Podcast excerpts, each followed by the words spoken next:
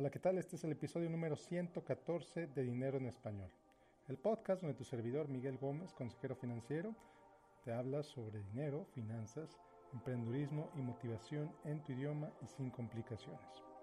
El día de hoy vamos a hablar sobre paneles solares. Si vives en Estados Unidos, este es un tema que seguramente te va a hacer mucho sentido. Eh, cada vez hay más empresas que se dedican a la instalación de paneles solares. Eh, algunas los rentan, algunos los venden y bueno, pues si vives en México, quizá también eh, has oído un poco al respecto, la CFE tiene un programa interesante al respecto. No voy a hablar mucho sobre la situación en México porque en verdad, soy completamente honesto, no la conozco al 100%. Sé que existe ese programa, pero no lo conozco mucho. Entonces voy a explicar un poco sobre mi experiencia de intentar comprar paneles solares y mi conclusión de por qué no fue una buena idea hacerlo, al menos en mi caso. Así para que tú puedas determinar qué necesitas estudiar, qué necesitas analizar para determinar si invertir en paneles solares en tu casa es buena idea, si te conviene comprarlos, si te conviene rentarlos o si en realidad no te conviene hacer nada. Bueno, pues sin más, comenzamos.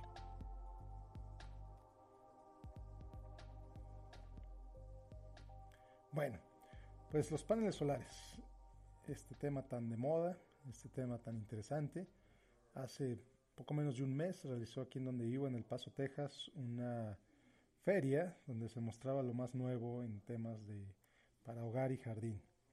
Había plantas, había mangueras, había sistemas de iluminación, había muchísimas cosas, pero de lo que más había competidores, y esto me llamó mucho la atención, era de paneles solares. Empresas locales, empresas nacionales, empresas regionales que se dedican a la venta, a la renta, a la instalación de paneles solares. Y bueno, pues tiene sentido, al final de cuentas Texas está, aparte donde vivo en Texas, en El Paso, está en medio del desierto.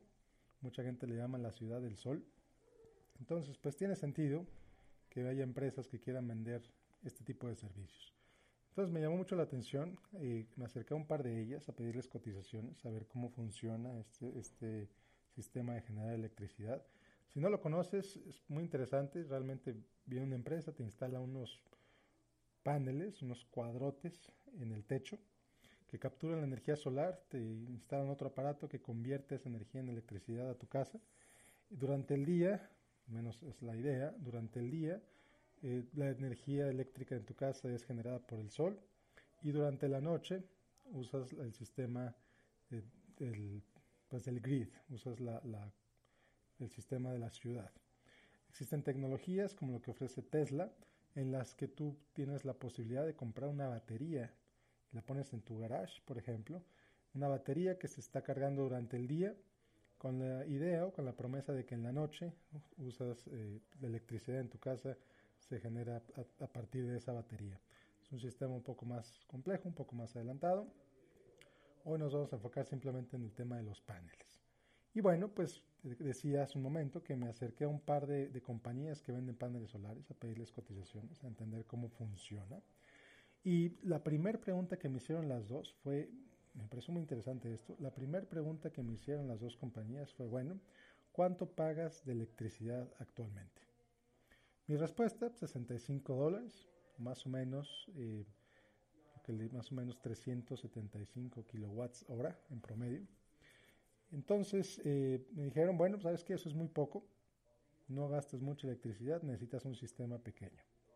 Un sistema pequeño que si lo compraran costaría entre 10 mil y 15 mil dólares, si lo pagara de contado.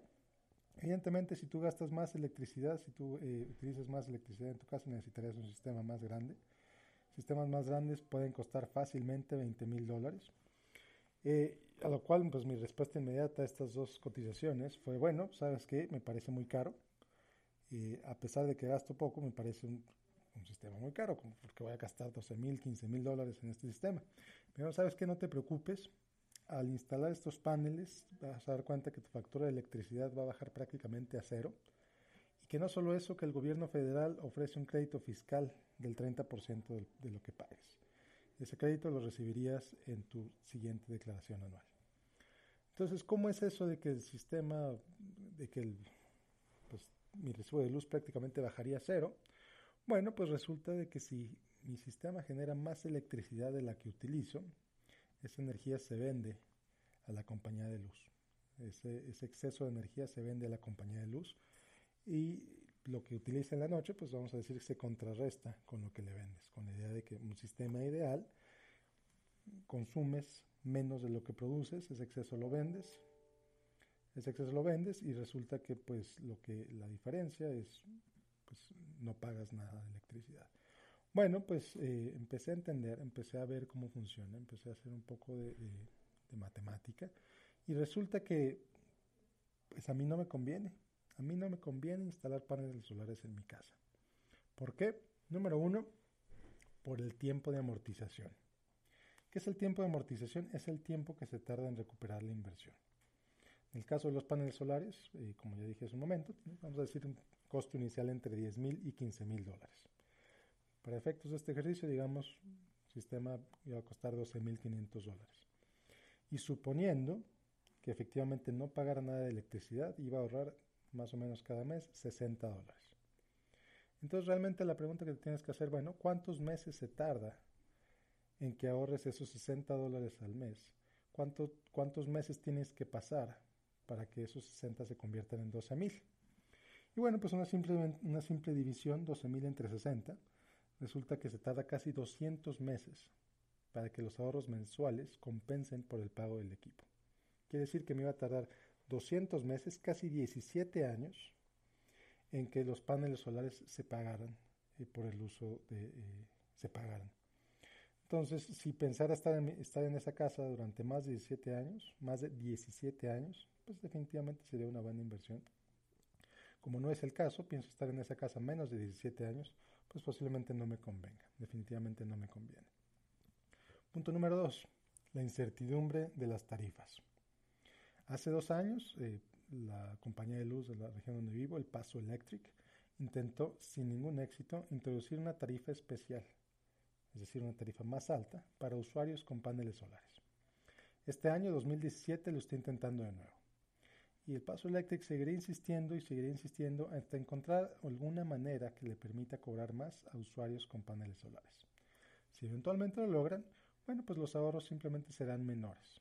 Y al ser menores los ahorros, simplemente va a incrementar el tiempo de amortización o el tiempo en el que se recupera esa inversión. Y por último, el daño en el techo. Instalar los paneles solares, como ya mencioné varias veces, implica que pongan estos cuadrotes, estos paneles en el techo de la casa.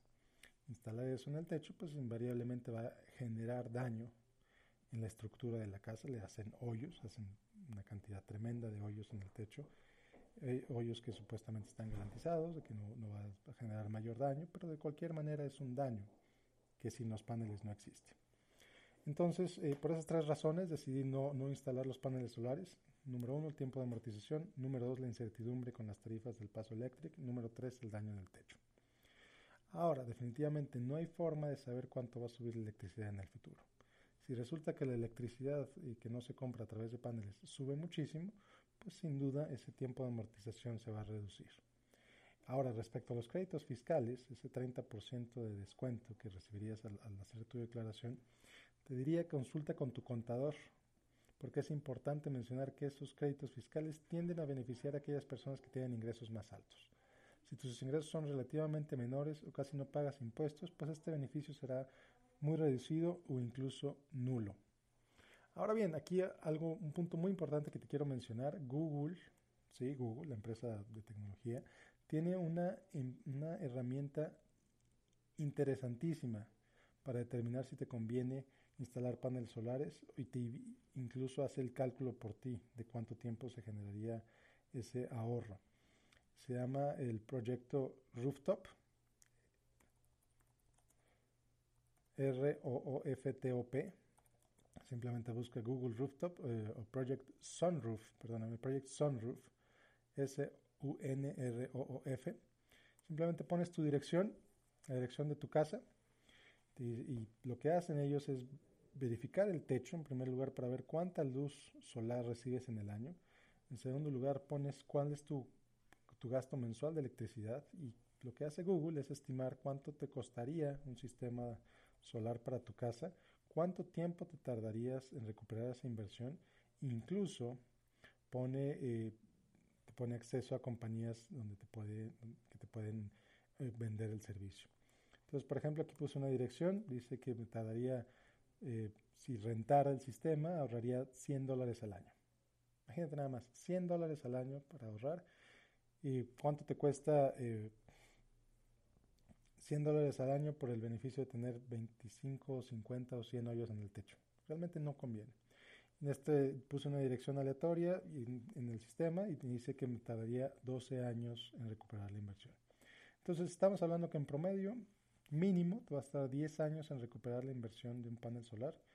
Si piensas vivir en esa casa más tiempo, adelante.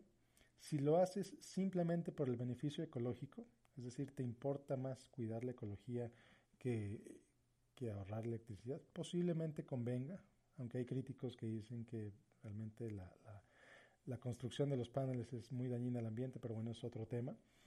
Entonces, eh, considera los paneles solares simplemente por el tema ecológico más que por el tema económico. Económicamente, financieramente, no hace mucho sentido. Sí, te vas a ver muy cool, tu casa se va a ver muy cool con los paneles solares.